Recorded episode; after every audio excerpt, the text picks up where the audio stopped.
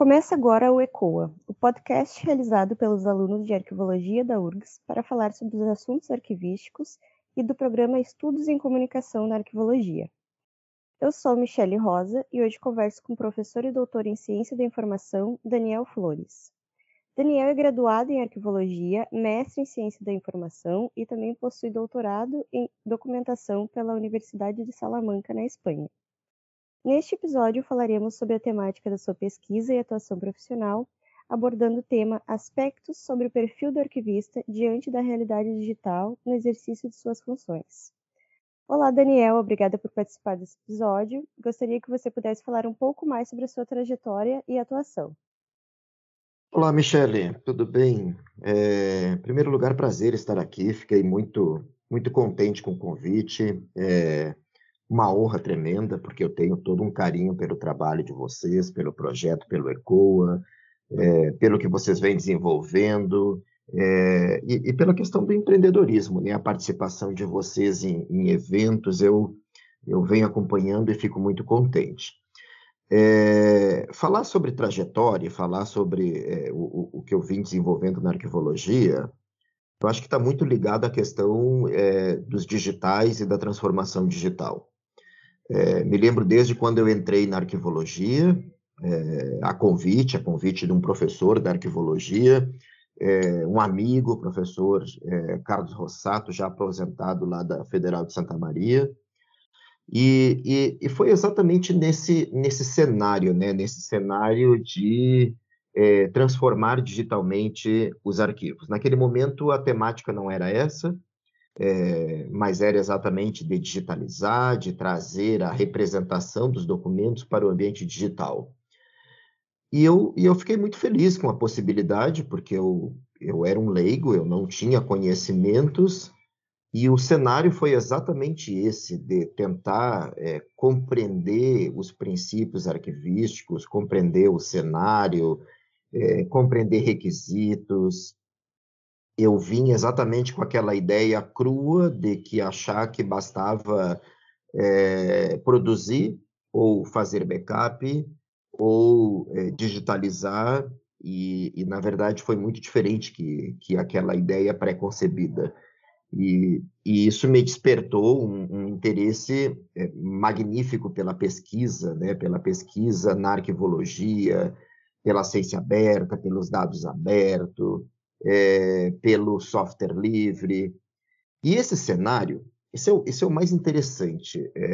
Estou é, falando de algumas décadas atrás, e o mais interessante é que esse cenário ele está ainda em plena construção, em pleno desenvolvimento. Nesse 2022, é, mesmo após pandemia, mesmo após todos esses esses, essas, essas transformações que aconteceram no nosso cenário, a gente ainda vive, e, e que bom que a gente vive essa é, modificação é, é, da transformação digital, é, da produção de documentos digitais autênticos, confiáveis, seguros e preservados. Então, acho que o, a minha inserção e o cenário é exatamente esse, né? Um desafio que existia, é, uma possibilidade de investigar mais sobre documentos digitais na arquivologia, e é algo que eu venho fazendo até hoje. Muito bacana. É, é, é esse, esse que a gente procura, né? Sempre nessa evolução do, do digital. Bom, para iniciar nossa conversa, é, gostaria que você falasse um pouco sobre a realidade digital em que os arquivos se encontram. Que cenário é esse e quais as, as demandas?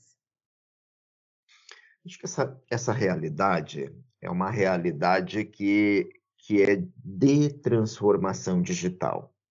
E aí, quando eu falo de transformação digital, eu acho que eu preciso até definir melhor o que, que é transformação digital, né? Transformação digital é quando a gente modifica o modelo de negócio. Quando eu, quando eu me dedico a estudar o modelo de negócio e eu estou dedicado, eu tenho uma, uma, um movimento no sentido de modificar ou criar novos modelos de negócio. Esse, para mim, é o cenário atual dos arquivos de transformação digital. Veja, eu não estou falando, não estou contemplando nesse momento as digitalizações, porque digitalização é, segundo a literatura de transformação digital, não é transformação digital. É, digitalização é quando eu trago um, negócio para o ambiente digital, mas eu não mudo o modelo. Eu não tenho um modelo novo. Da mesma forma é quando a gente faz a digitização. Olhem esse, esse outro conceito, né? Que a gente até não tem muita acurácia em distinguir digitização de digitalização. A digitização é quando a gente representa um objeto que nasceu analógico, está nesse momento analógico, para o ambiente digital. Nenhuma dessas duas acepções é transformação digital. Ela pode até colaborar num movimento para a transformação digital. E aí, retomando novamente a questão do cenário atual, o cenário é de inícios de transformação digital. É quando os nossos arquivos estão refletindo sobre os seus modelos de negócio e, a partir daí, estão construindo novos modelos de negócio, como, por exemplo, a relação com seus usuários, com seus pesquisadores. Né? É, nesse momento, nós estamos refletindo. Até então, nós dávamos acesso, ou era comum nós darmos acesso, é, e, e, principalmente agora com a, as demandas do digital e as demandas da, da pandemia, nós dávamos acesso, por exemplo, num correio eletrônico que não é um novo modelo de negócio. E aí, o que, que, que, que vem de transformação digital nesse novo ne negócio? Então, seria modificar essa relação e criar é, um engajamento em tempo real com esse usuário. Veja que muda o modelo de negócio, nós temos uma mudança. Então, eu já não entrego mais os documentos e deixo esse usuário é, autônomo para sua pesquisa eu passo a criar um entorno digital, um ambiente, uma plataforma arquivística, e eu tento envolver esse meu usuário nessa plataforma. E nesta plataforma arquivística de acesso e difusão, que já é um novo modelo de negócio, nós passamos a, a implementar requisitos arquivísticos. Requisitos como navegação multinível, então, veja, eu não entrego mais aquelas atas que aquele meu pesquisador pediu, entrego num correio eletrônico, no e-mail, e perco aquele vínculo. Não, eu, eu mantenho esse meu usuário nesse meu ambiente digital, nesse meu entorno digital. Ele vai pesquisar aquelas atas, mas ele vai estar num ambiente profícuo, num ambiente que ele vai enxergar esses documentos numa navegação multinível, numa relação de contexto, numa relação orgânica, ele vai enxergar mais metadados, ele vai poder expandir, ele vai poder exportar esses documentos, e ele vai ter uma garantia de que esses documentos foram mantidos autênticos, confiáveis e estão preserváveis. Esta plataforma não vai ter o original. Esse é um novo modelo de negócio, esse é um novo cenário, né? E aí nós temos que também é, é, é, de forma pedagógica, ensinar esse usuário o que, que muda nesse cenário digital. Então, veja, o original não está aqui nesta plataforma, o original estará preservado numa outra plataforma, num outro ambiente de preservação mais protetivo. Tudo isso é mudança. Tudo isso é mudança de negócio, tudo isso é transformação digital. E aí eu acho que o cenário dos arquivos é exatamente esse. Nós estamos envolvidos neste momento, estudando, compreendendo esses modelos de negócios novos, diferentes, ah, com novos epistemes, com rupturas paradigmáticas. E aí nós estamos também é, mudando nosso modelo de prática, porque muda a nossa prática, o nosso fazer, e o nosso perfil também profissional do arquivista.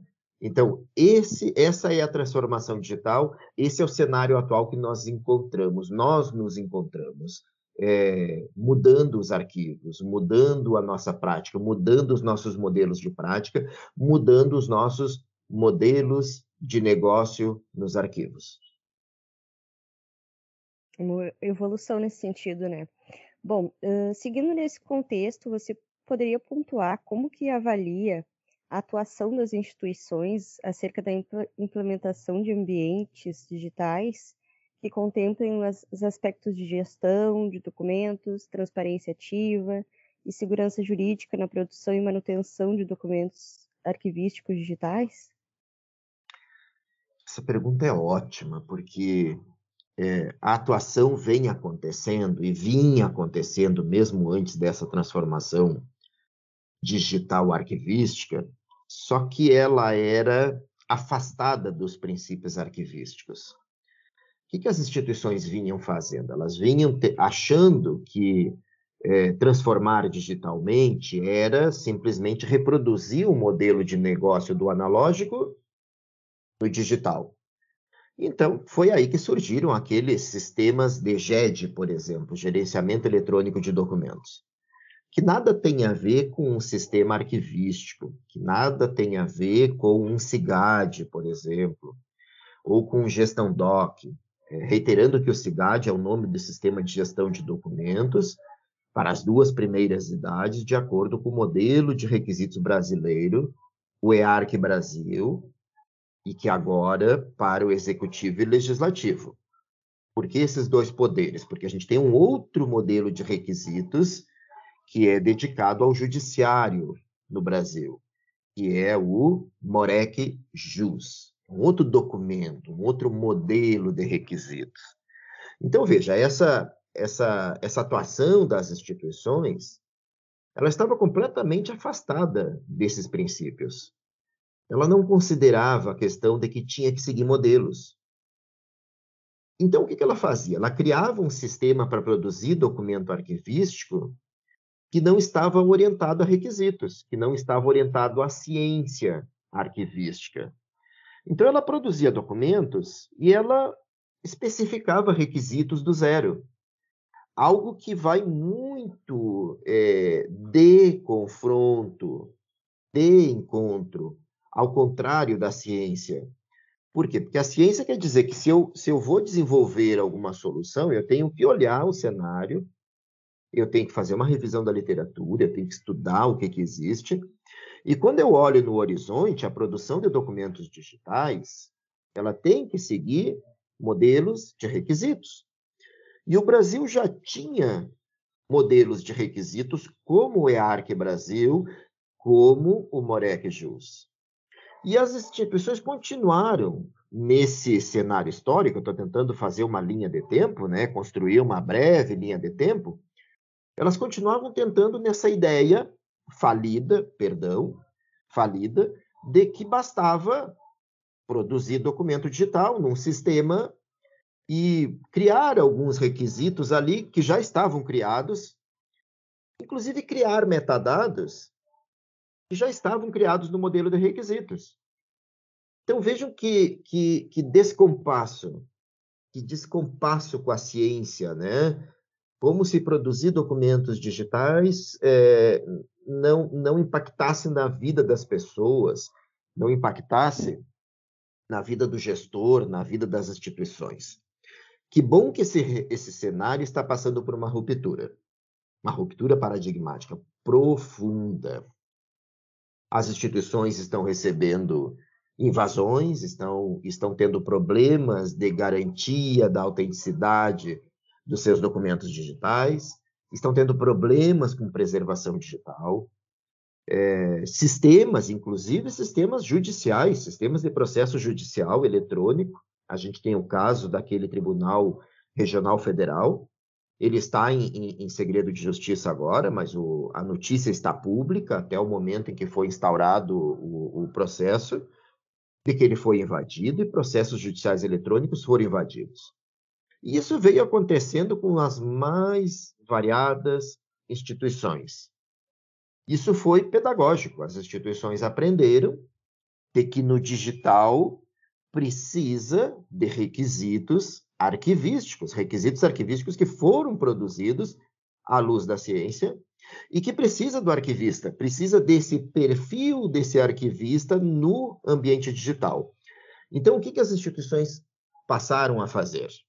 Elas passaram, nesse momento de ruptura, a considerar exatamente esses requisitos, esses sistemas. Aí, como você falou, sistemas orientados a requisitos tá? para gestão, CIGADs e gestão DOCs. Podem, num determinado momento, esses nomes desses temas serem um pouco é, é, tecnológicos, ou pode ser, inclusive, muito técnicos, mas é porque há uma necessidade de contemplar requisitos e há uma necessidade de garantir segurança jurídica das pessoas, de garantir autenticidade, confiabilidade e preservação. Então, o cenário atual, e foi por isso que eu tentei trazer esse histórico, o cenário atual é, é muito bom, exatamente porque as instituições estão se despertando também de que não podem seguir com aquele modelo ultrapassado e precisam se aproximar dos requisitos arquivísticos de garantia de autenticidade, de preservação, de cadeia de custódia digital, que é ressignificada, é uma cadeia de custódia digital. Os documentos digitais que nascem em ambiente digital têm que ali permanecer em toda a sua vida. Não pode sair mais, não pode ser exportados, não podem ser impressos, não podem ser levados para outro ambiente através de uma exportação. Eles têm que viver toda a sua vida nesse ambiente digital, que é protetivo, que é seguro e que implementa uma abordagem sistêmica. Berta Lanf, né, a teoria geral de sistemas. Não é sistema o sistema digital, mas é o sistema abordagem sistêmica. Então, os documentos têm que nascer, tem que ter seu uso, tramitação, até a sua disposição final, ou são eliminados, ou são recolhidos para um repositório arquivístico digital confiável. Tem o acrônimo, né, o RDC-ARC, que está de acordo com normas internacionais, que está de acordo com padrões, e serem disponibilizados ao cidadão, serem construídos lugares de memória digital, as plataformas arquivísticas de acesso e difusão, também com requisitos. Então, o cenário das instituições é esse, de adoção e de implementação destes ambientes digitais, desses sistemas digitais, mas que requerem sempre, e é uma condição sine qua non, o profissional arquivista. O arquivista com esse perfil, com estas habilidades para o ambiente digital. Este é o cenário realmente das instituições hoje, de transformação. E isso, isso denota um momento muito profícuo para os arquivistas, para a área, é, para a formação dos arquivistas muito importante essa conscientização, né? Ainda bem que as instituições estão, estão evoluindo nesse sentido. Bom, eh, se tratando do profissional arquivista agora, qual o perfil necessário diante dessa realidade digital? Quais as, as suas atribuições? Michele, eu acho que o, o perfil principal é o perfil investigativo. Exatamente porque o que mudou é que nós, nós entramos agora num, num, num modelo muito mais científico da arquivologia, numa abordagem muito mais científica, e a, e a abordagem científica traz consigo um, um viés investigativo. E aí a arquivologia entrou numa abordagem investigativa permanente. É, ao invés de eu ensinar só uma técnica para o meu aluno, eu tenho que ensinar uma abordagem investigativa para aquela técnica.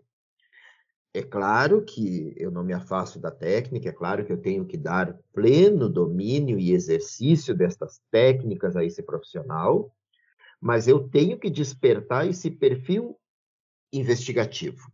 Por quê? Porque a atualização agora ele é mais rápida no entorno digital, nesses ambientes digitais, nessa abordagem sistêmica. Os, os metadados são atualizados com uma velocidade assombrosa. Os modelos de requisitos são atualizados.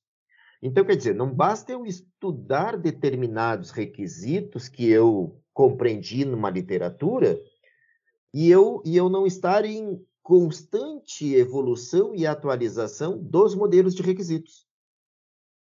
Assim como em constante estudo é, dos requisitos funcionais e não funcionais para a garantia da autenticidade. Assim como entrar numa ideia da ciência aberta, porque a ciência aberta impacta demais na arquivologia. É, é, ela, é um, ela é um modelo de prática científica que muda substancialmente o nosso fazer. Se a gente considerar que o plano de classificação é resultado de uma investigação arquivística, que nós temos que investigar, mesmo que no fazer arquivístico, então toda esta prática ela, ela vai ter que estar orientada a um princípio de ciência aberta, de divulgação, de dados abertos. Então, muda, muda inclusive a difusão do plano de classificação de documentos. O plano de classificação de documentos que nós difundíamos antes em um formato plano, é, é, manifestado diplomaticamente, por exemplo, em um doc, ou um PDF, ou inclusive numa imagem JPEG, Agora, esse plano de classificação ele já não pode mais ser compartilhado só desta forma. Eu tenho que compartilhar o PCD, o plano de classificação de documentos, em dados abertos. Olhem que mudança, olhem que ruptura paradigmática também. É, além de eu difundir aquele plano com aquela indentação, com aquela apresentação, com capa, com versionamento, com tudo mais, agora eu divulgo dados do plano de classificação. Isso, isso é, é, se dissemina em todo o fazer, em todo o processo investigativo. As tabelas de temporalidade em dados abertos. Poxa, mas não era só divulgar a tabela de temporalidade e destinação de documentos, a TTDD? Não, agora em dados abertos também. E antes eu tinha um afastamento dos sistemas digitais, porque era um fazer lá do profissional de TI que agora é intra-área e é transdisciplinar também. Então, eu trouxe para dentro da arquivologia a especificação de requisitos. Um referencial que era lá da computação, lá distante, e agora é intra, de documentos arquivísticos digitais. Isso é o modelo de requisitos EARC, isso é o modelo Morec-Jus, do judiciário, isso é o DOD 5015 dos Estados Unidos, isso é o MOREC da União Europeia. Requisitos funcionais e requisitos não funcionais. Então, nós temos que passar a compreender o que é um requisito e como elaborar um requisito. Agora, nós elaboramos requisitos. Algo que há um tempo atrás era inimaginável. Não, elaboração de requisitos, especificação de requisitos, é um conteúdo lá da computação, lá da informática, lá da engenharia de requisitos. Agora não, agora é intra-área, agora é aqui de dentro da arquivologia. E o profissional de TI, ele vai implementar os requisitos que foram definidos aqui dentro da arquivologia, aqui pelos arquivistas e com todo o seu arcabouço intelectual e, e, e interdisciplinar e etc.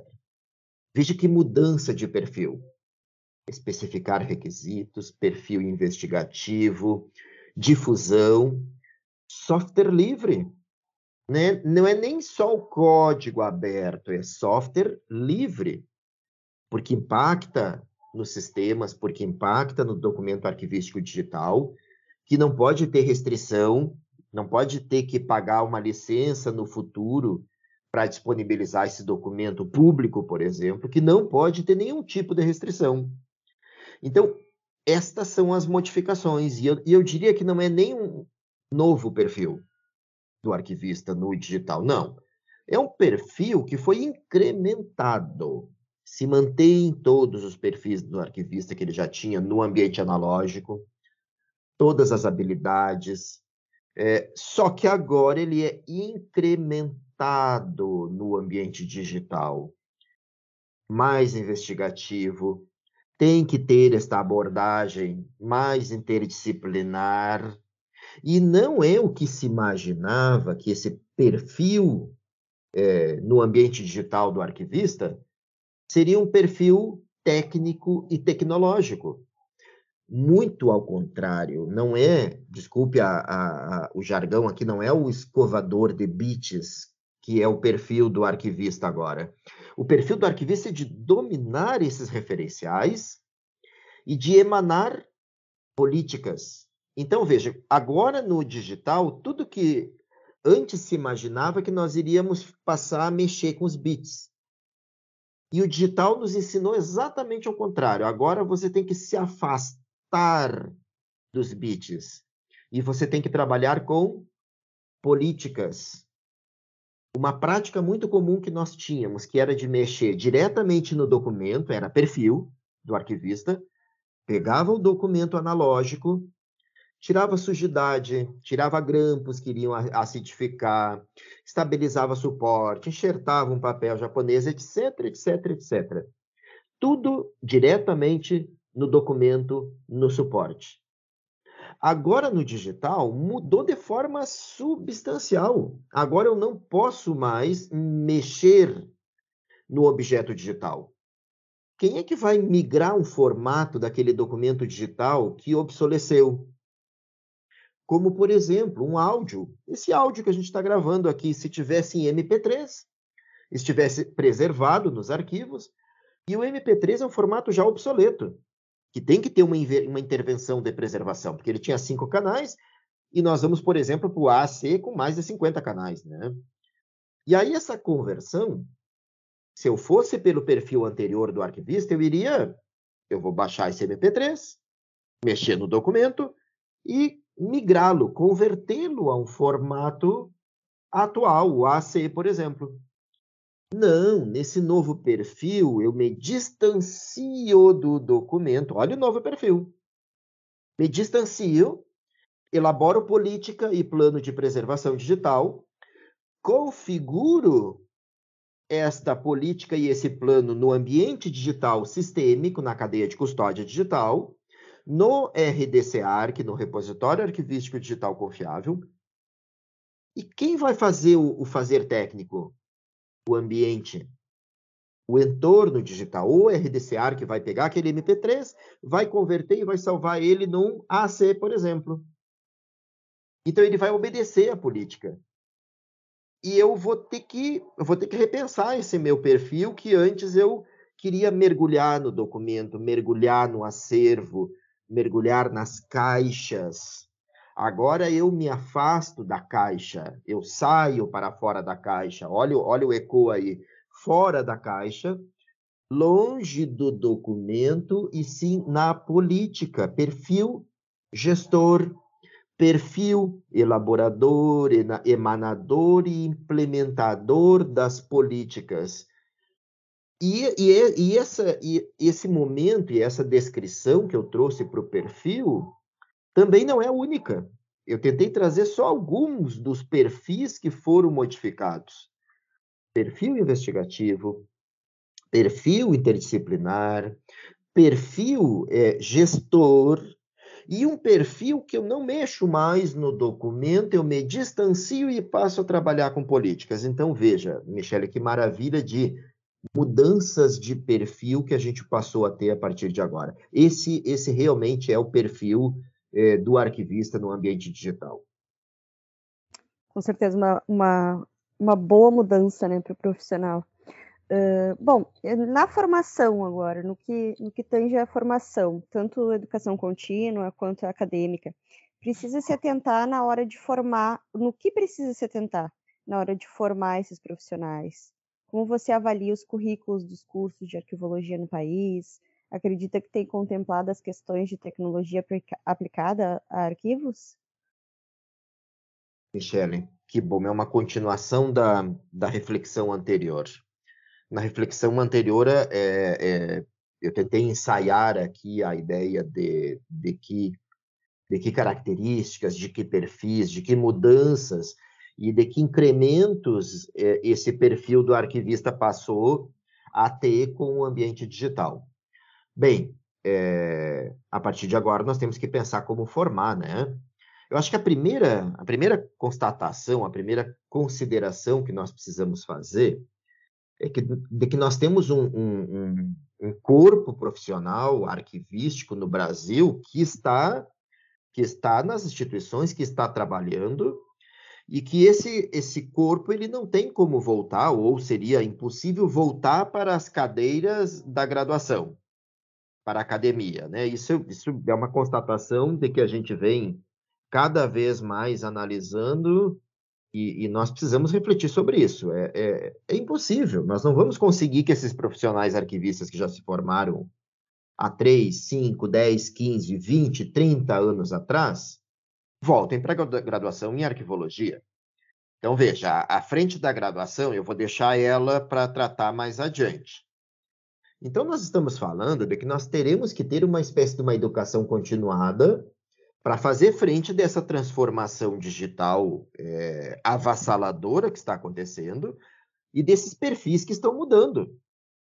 É, essa relação com o usuário, é, esses negócios, esses modelos de negócio que agora modificam, não dá para tentar reproduzir o modelo do analógico no digital. É diferente, é um outro modelo, é um modelo ressignificado, transformado digitalmente.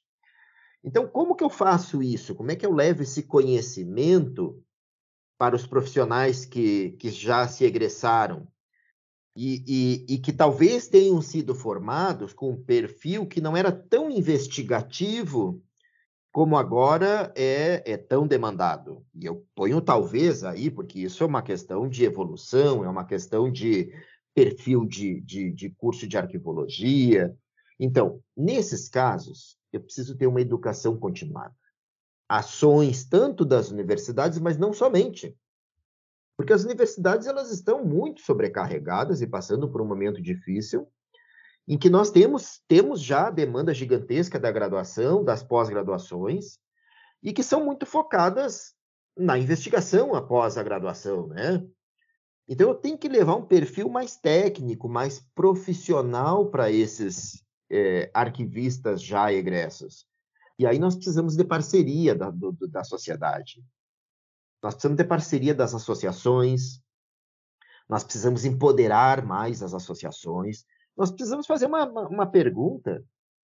Nós estamos associados, todos nós, quem está ouvindo esse, esse áudio, esse podcast, é, nós estamos associados, nós estamos pagando a anuidade da nossa associação não é só o pagar, mas é no sentido de que eu estou vinculado a ela, eu tenho uma, uma, um engajamento com aquela entidade. Ou com qual outra entidade que eu estou engajado da arquivologia? No sentido de atualização, no sentido de transformação digital, de cobrar das instituições aplicação de requisitos na transformação digital. Então, essa, essa é uma frente que nós precisamos atentar. Nós precisamos atender também esta frente. Educação continuada, cursos, sensibilizações, cursos curto, curtos, de curta e média duração. A outra frente agora é a formação clássica, é o, é o arquivista, é a Lei 6546 do arquivista, do bacharel, tá? que vem para os bancos universitários e se forma aí sim nós temos um outro tipo de reflexão, que é esse aluno que entra, que vem para a nossa carreira e que vai se dedicar a uma formação de quatro, cinco até seis anos para sair um bacharel em arquivologia. Aí o que, que muda? Realmente temos mudanças. Temos, porque o perfil mudou, porque nós estávamos muito orientados a, a, ao ambiente analógico e não ao ambiente digital, e agora nós temos uma outra demanda, e agora nós temos aí os modelos de requisitos que causaram uma, uma ruptura, uma gestão de documentos que é orientada a modelo de requisitos. Então, há alunos que terão que compreender melhor modelos de requisitos, compreender melhor especificação de requisitos. Alunos que terão que trabalhar com esses sistemas digitais. Nós estamos ensinando e, e, e, e despertando esse viés investigativo dessa, desta abordagem sistêmica. Nós teremos que introduzir estes alunos nesta abordagem sistêmica e implementarmos funções arquivísticas nesses sistemas. E é isso que a gente vem tentando fazer. É isso que aqui na UF, na Federal Fluminense, eu venho tentando fazer com as minhas disciplinas também, meus colegas também. Então, nós queremos implementar a produção documental no ambiente digital. Então, o aluno tem que produzir no ambiente digital, ele tem que ter uma prática, ele precisa aplicar aquela teoria. Ele precisa fazer classificação de documentos em ambiente digital. Ele precisa fazer um PCD no ambiente digital, num CIGAD. E aí considerar aqueles modelos da prática científica da ciência aberta, de que ele tem que também trabalhar com dados abertos.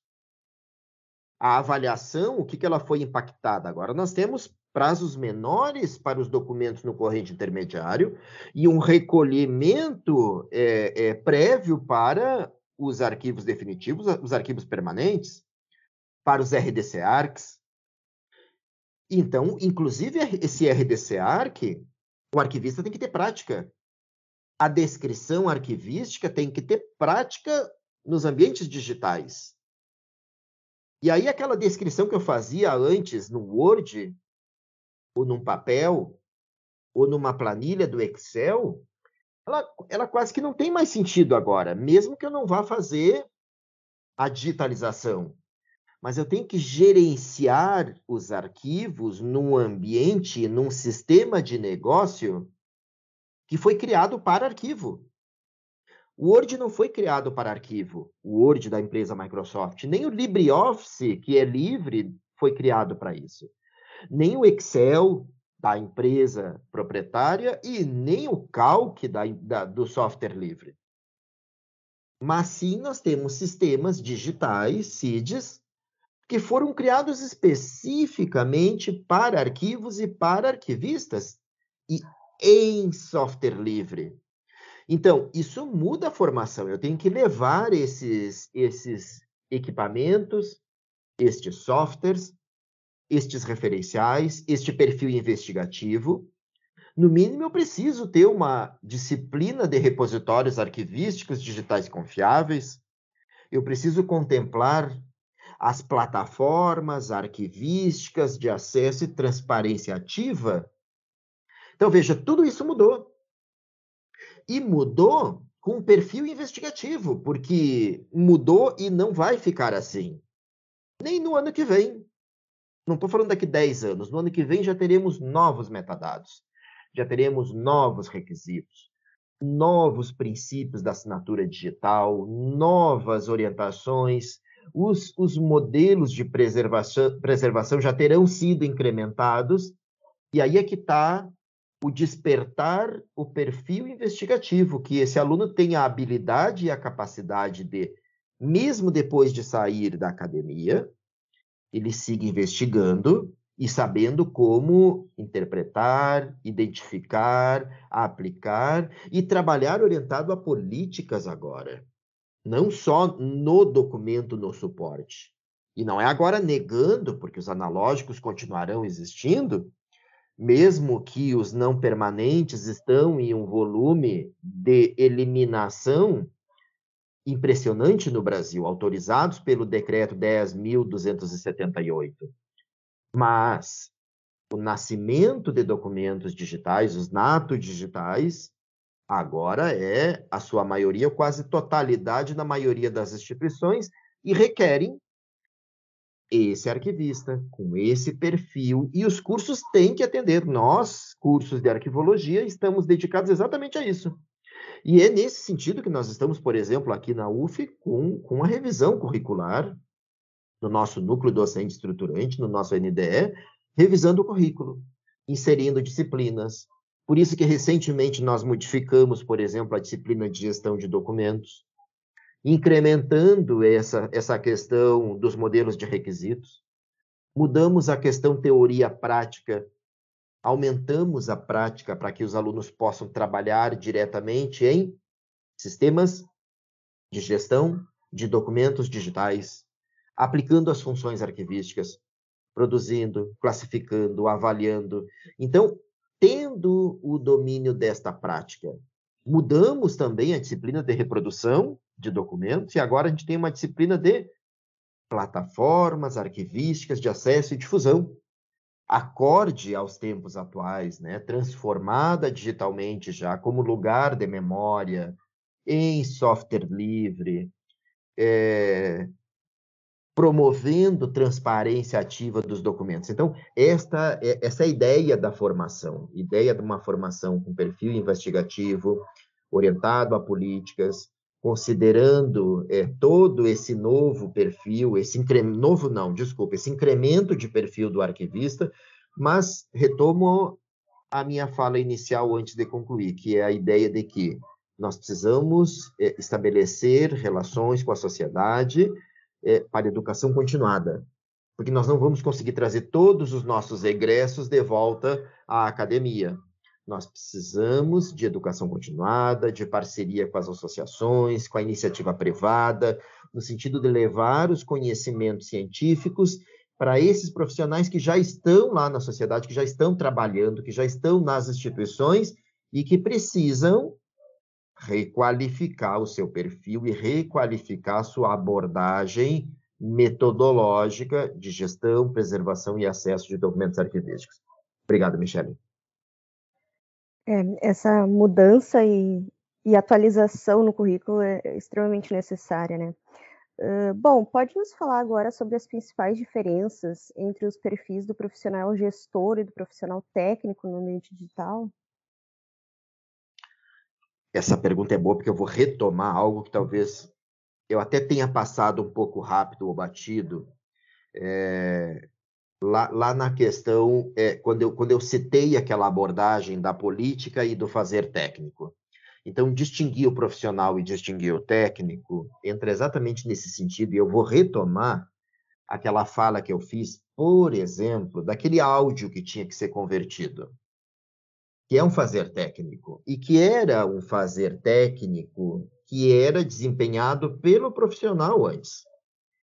O arquivista, bacharel, profissional, ele desenvolvia esse fazer com viés técnico, diretamente no suporte, diretamente no documento. E aí a emanação de política, é claro que ela ficava comprometida, por quê? Porque eu estava muito dedicado no fazer muito dedicado e considerando o cenário das instituições, com falta de equipe, com falta de recursos, algumas instituições, claro, maioria. E aí eu, eu me dedicava ao documento, às caixas arquivo, ao depósito, ao acervo. E que agora, no ambiente digital, rola toda uma mudança do profissional e do técnico, do arquivista e do técnico de arquivo. O técnico, sim, ele vai continuar indo diretamente ao documento, diretamente ao suporte. Mas o arquivista, ele vai estar mais ocupado da emanação da política, da concepção, da elaboração da política. Então, ele passa a ter um perfil muito mais gestor, muito mais administrativo, Claro que ele tem o domínio da técnica, claro que aí entra a questão da academia, de ter o domínio técnico, de ter a aplicação, de ter a execução, por quê? Porque é ele que vai chefiar e gerenciar os técnicos. Mas veja, ele se afasta agora, ele se distancia do fazer técnico. O técnico estará ligado diretamente à implementação, diretamente à digitalização, diretamente à conversão de suporte, diretamente à migração, e o arquivista não. O arquivista elabora, concebe a política e configura a política nos ambientes sistêmicos, nos RDC-ARCs, nos CIGADs, e quem vai estar lá na ponta trabalhando não é mais o arquivista, e sim será o técnico com perfil diferente, com perfil mais específico, mais operacional. E isso é muito importante, porque isso cria um ecossistema muito, muito profícuo, muito interessante para todos nós, porque daí ele ao mesmo tempo ele empodera mais o arquivista e ele abre novos postos de trabalho, novos perfis para o técnico de arquivo que vai desenvolver aquelas atividades operacionais, aquelas atividades técnicas que não tinham sentido do arquivista ter que desenvolver. Então, o ambiente digital ajudou nisso, o ambiente digital ajudou a perfilar, ajudou a definir melhor esses perfis, o que é perfil do arquivista, do profissional, do bacharel e o que é perfil do técnico. E, e espero que tenha ficado claro, eu tentei retomar exatamente porque aquela ideia da conversão do áudio, ela, ela é clássica, ela é, ela é pedagógica, porque ela mostra exatamente algo que agora eu me distancio. Não converto mais formatos, não migro mais formatos, não emulo. Eu defino na política esses formatos. Quem vai lá cuidar, executar é o técnico que estará lá na ponta trabalhando com esses sistemas digitais. Michele, obrigado. Sim, sim, ficou bastante claro, professor bom, nas suas pesquisas, você aborda que os arquivistas precisam ser mais ativos no âmbito digital dos arquivos, né? Quais são os caminhos ou tendências de pesquisa, prática e capacitação que você indica para os arquivistas que buscam melhorar a formação no contexto dos ambientes digitais? Ótimo. E, e eu acho até que a gente pode até dizer que a gente precisa de um ativismo digital do arquivista. E esse ativismo digital, ele precisa é, estar orientado aos referenciais da ciência. Isso, isso, isso, é uma questão muito simples. Aos referenciais. Só que quando eu, eu falo dos referenciais, é como se abrisse um leque. Abre um leque gigantesco, e aí eu posso, nesses referenciais da ciência, do ambiente digital, da abordagem sistêmica, eu vou poder, por exemplo, me dedicar a inúmeros segmentos dentro dos princípios da arquivologia, como, por exemplo, a adoção do software livre. Então, esse ativismo digital poderia, por exemplo, ter uma frente dedicada dessa ação social do arquivista em prol da adoção do software livre. Por que essa reflexão? Porque nós estamos passando por um momento crítico na arquivologia, bastante crítico, muito crítico, desculpa repetir tanto, em que nós temos já um, um, um ecossistema é, de sistemas digitais em software livre, mas que o mercado ele está de olho esse, nesse ecossistema. Ecossistemas, por exemplo, como os softwares livres de acesso e difusão, como o Atom, o ICA Atom, como o Archives Space, como o Content DM, ou como o RDC Arc, o Arquivemática, que é software livre também, o Roda, de Portugal, que é software livre, e os sistemas de gestão de documentos. Por que, que o mercado está de olho? O mercado está de olho nesse ecossistema porque ele acabou se construindo com um viés de software livre baseado em muito ativismo digital dos arquivistas e da arquivologia. Mas por que, que o momento é sensível? Porque o mercado está detectando que pode ser um momento de muito dinheiro. Mercado preocupado com um negócio dos arquivos de produção, manutenção e preservação que pode ser milionário, inclusive. E aí vêm as empresas privadas tentando reproduzir um modelo de negócio do passado que é o modelo de negócio do software proprietário, tanto na sociedade como um todo, como nos arquivos. Achando que software livre não dá para ganhar dinheiro, achando que software livre é só grátis. Isso é um equívoco. E aí entra o ativismo do arquivista, a, a sua função social.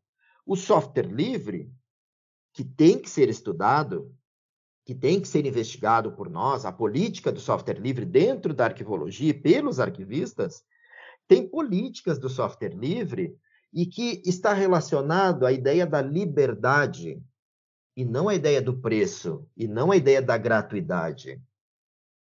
Tanto que o software livre ele pode custar um software até mais caro do que um software proprietário. E aí, as empresas privadas, as empresas de software, nem sempre têm essa dimensão, essa percepção. E acho que para ganhar dinheiro, para desenvolver esse modelo das, das empresas, do mercado, somente se voltar ao software proprietário. E aí, alguns ataques que a gente está vendo agora deste modelo ultrapassado ao modelo de software livre nos arquivos, com ideias preconceituosas, ultrapassadas, de que o software livre não é seguro. Ao contrário, o software livre sim que é mais seguro porque é auditável. De que o software livre é só para quem não consegue pagar porque ele é gratuito. Não, o software livre ele, ele, ele tem que construir um ecossistema de difusão. Imagine que nós temos de instalações de Atom no Brasil hoje, de plataformas de acesso e difusão. Atom do Arquivo Nacional, ICAATOM da Prefeitura Municipal tal, ICAATOM da Câmara de Vereadores tal, que está fazendo difusão e transparência ativa de documentos. Atom do Arquivo Público do Estado do Rio de Janeiro, Atom da Assembleia Legislativa aí do Rio Grande do Sul, Atom, por exemplo, da Universidade tal. Imagine se nós perdêssemos essa abordagem do software livre. Que, que cenário preocupante seria? Então, aí que vem o ativismo, a necessidade do arquivista ser mais ativo no ambiente digital e levar o software livre, levar as políticas como referencial, como conhecimento de que nada tem a ver com gratuidade e conscientizar não só os arquivos, mas conscientizar também as empresas privadas de software que acham que não dá para ganhar dinheiro com software livre. O modelo de software livre permite que se ganhe dinheiro, que se cobre por instalação, por customização, por criação de um novo metadado no Atom, no ICA-Atom, por implementação de um requisito no, no RDC ARC Arquivemática. Então, tem todo um modelo de negócio que a gente vê que é mais profícuo lá fora. O caso do Canadá, que a empresa Artefacto resolveu criar o Arquivemática e o Atom, claro que o Atom teve o nascimento ligado aos auspícios do Conselho Internacional de Arquivos, ainda se chamava ICA Atom, né? Mas agora não é mais ICA do Conselho Internacional de Arquivos, agora é Atom porque é da comunidade. Então vejam essa, essa questão do ativismo que poderia ser do software livre. Mas não só. Poderia ser da ciência aberta. Um ativismo do arquivista no ambiente digital pela ciência aberta, como modelo de prática científica, tanto na formação do arquivista, como também nos nossos procedimentos de trabalho arquivístico, no nosso fazer arquivístico, que é investigativo, que é baseado em ciência. Quando eu faço um diagnóstico, é baseado em ciência, é científico, é uma investigação. Quando eu faço um guia, um catálogo, um repertório, uma edição de fontes, é uma investigação. Eu reflito, eu analiso, eu investigo. Então, se eu investigo, eu poderia já aplicar o referencial do modelo de prática científica da ciência aberta e não publicar mas somente esse instrumento, resultado dessa descrição arquivística, como guia. Guia do arquivo municipal tal, guia da Universidade Federal tal, mas sim publicar o guia em PDF, mas publicar esse guia também em dados abertos para o reuso. Então, esse é outro ativismo, essa é a outra frente que o arquivista deveria implementar difundir os seus referenciais, fazer transparência ativa, fazer divulgação científica, divulgar os seus planos de classificação. E esse é um exercício que eu gostaria que vocês pudessem fazer, quem está assistindo esse áudio. Vamos procurar dentro do Brasil alguma instituição hoje, hoje, que esteja publicando o seu plano de classificação em dados abertos. É só para mostrar, isso não é para fazer críticas às instituições que ainda não estão publicando, porque não estão publicando. Isso é para despertar as possibilidades que nós temos de atuação. Ao invés de pensar na crítica da instituição, não, não vamos pensar na crítica. Vamos pensar nas possibilidades que nós temos de atuação, de atuar nessa instituição que ainda está opaca, que não está transparente, ela não publica sua tabela de temporalidade em dados abertos. Mas não é só os instrumentos. Vamos olhar aquela universidade que publica, e deve publicar, claro, os, as plantas de engenharia, as plantas daquele auditório, daquele centro de ensino, que provavelmente está publicado somente em PDF, lá na sua plataforma de acesso e transparência. Não é ciência aberta, não é transparência ativa, porque os dados não estão em padrão de reuso.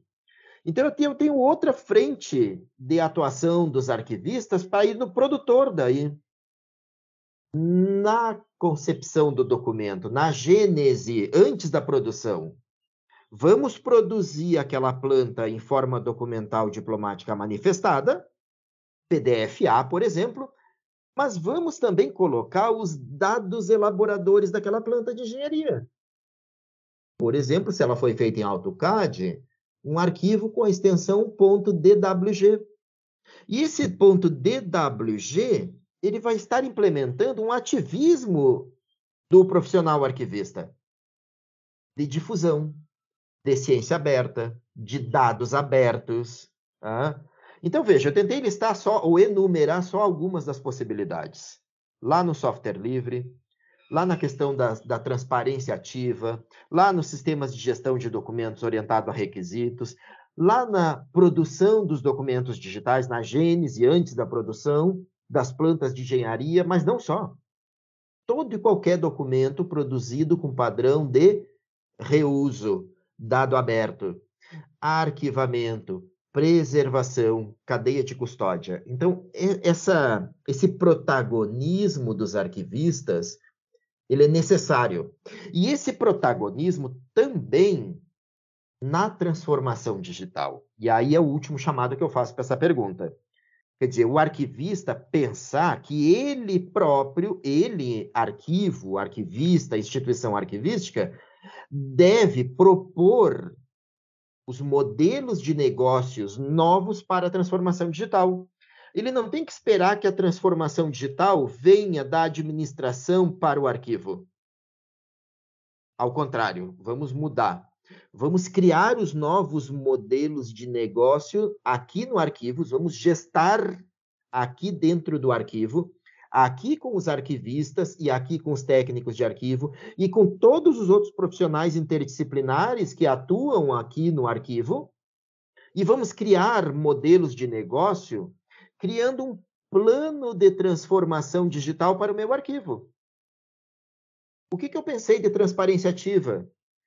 O que, que eu pensei de aplicação de requisitos? O que, que eu vou implementar na digitalização arquivística? Minha digitalização será arquivada em pacotes OAIs, em cadeia de custódia em um RDC Arc? Que estratégias eu estou definindo para implementar o meu repositório arquivístico digital confiável? Estratégia que os nossos bibliotecários, colegas bibliotecários, fizeram nos seus repositórios institucionais nos seus day spaces.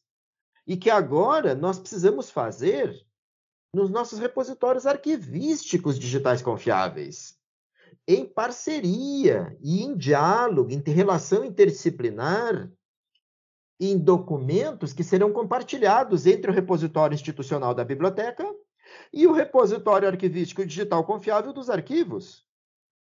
As bibliotecas já têm este lastro criado, mas os arquivos ainda não. Então, esse ativismo, ele precisa atuar nestas frentes. Nós, arquivistas, precisamos atuar nestas frentes de transformação digital. Ativismo digital arquivístico. Função social do arquivista. Obrigado, Michele.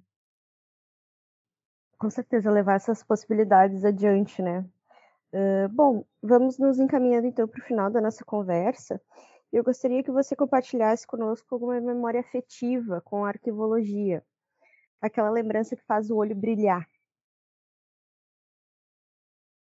Eu acho que eu até é, é, citei de forma muito breve a minha entrada na arquivologia, né? meu convite à arquivologia, e acho que essa é a minha memória afetiva, não que essa seja maior, mas é, é porque é a primeira, a primeira impressão, né?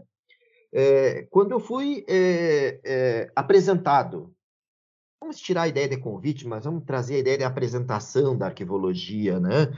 Desse mundo dos arquivos, desse professor amigo, colega, já aposentado lá da UFSM, da Federal de Santa Maria, uma pessoa muito inteligente, muito dedicada e, e muito importante para a arquivologia, e que fez essa apresentação. É, essa é a minha memória afetiva, quando eu eu estava limitado da concepção ou da, ou da, ou da visualização do que seria o mundo dos arquivos, eu era um profissional de TI, eu era um desenvolvedor e eu tinha uma ideia exatamente preconcebida de que os documentos digitais, e principalmente pelas cadeiras que eu fazia na, na informática, na computação, bastava com produzir e guardar e fazer backup. E, e, e, essa memória afetiva ela é magnífica, porque ela, ela me abriu um leque gigantesco, ela me abriu um mundo de, de possibilidades de investigar, de investigar, já que não é já que não é o backup, o que, que é que vai garantir a segurança desses documentos? E o perfil dos profissionais? E aí essa memória afetiva é uma memória que ela perdura até hoje, é uma memória é, magnífica, ela é ressignificada, ela é rememorada a cada momento da minha vida. Eu acho que até quando eu dou aula ou quando eu vou dialogar com alguém que é de fora da área, eu, eu levo esse exemplo é, das possibilidades desse mundo maravilhoso da arquivologia e que cada vez está melhor, porque não é o mesmo que eu tive lá nos anos 90. Não, está muito melhor agora. É, temos muito mais possibilidades. Nós temos hoje é, muito mais reconhecimento do arquivista no ambiente digital. Nós temos hoje um ecossistema de ambientes digitais. É, nós temos os cursos que estão contemplando a necessidade da formação desse novo perfil, perdão, desse perfil ressignificado, né? Com habilidades, com perfil investigativo.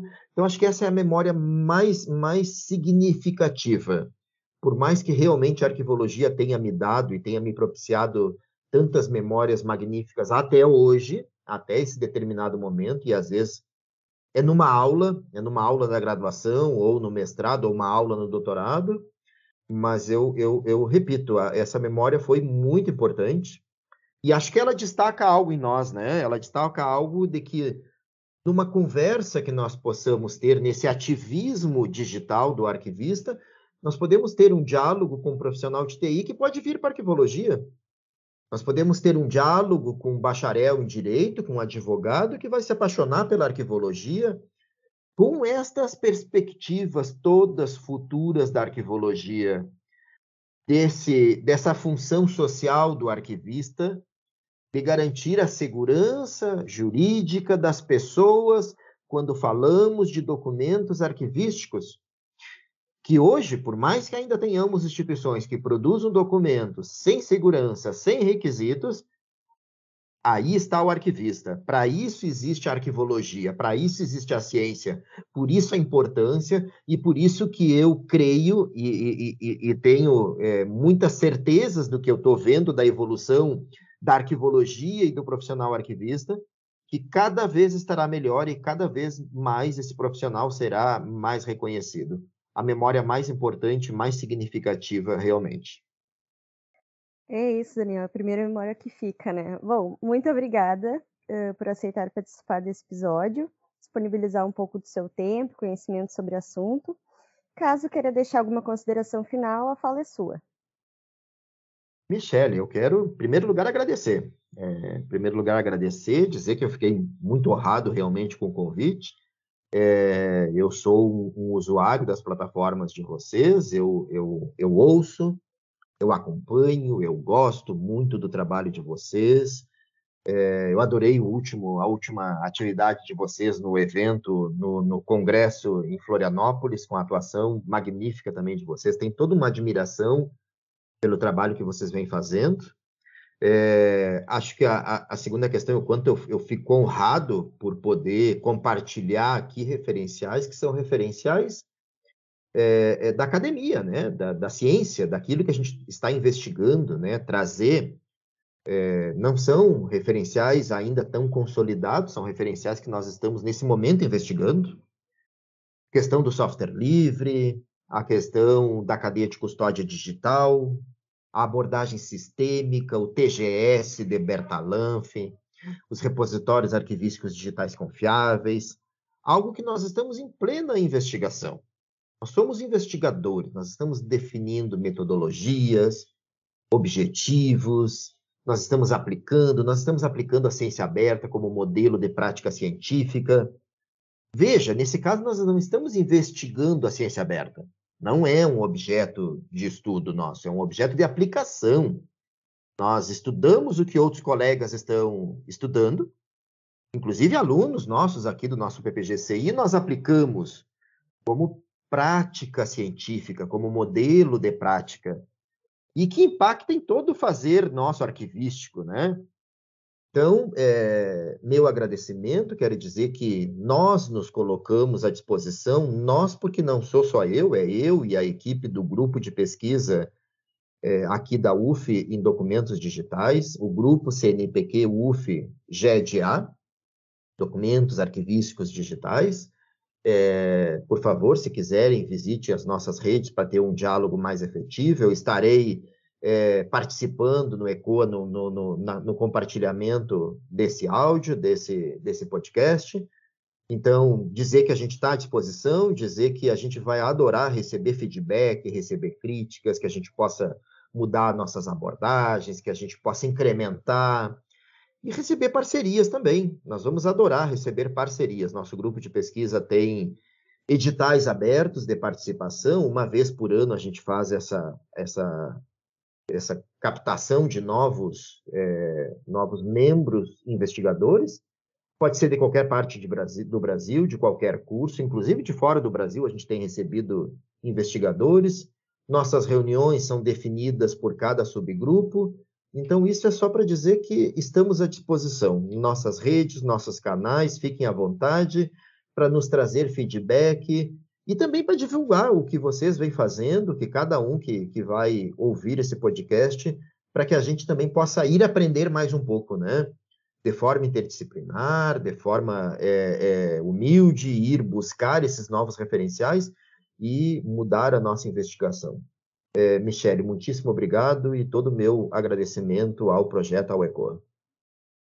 Muito obrigada novamente, Daniel. Vamos encerrar este episódio do podcast ECOA, um projeto para dar voz à arquivologia e ao pensar fora da caixa. Sigam a gente nas nossas redes sociais, ecoa.urgs, e se você gostou, não deixe de compartilhar. Até o próximo episódio.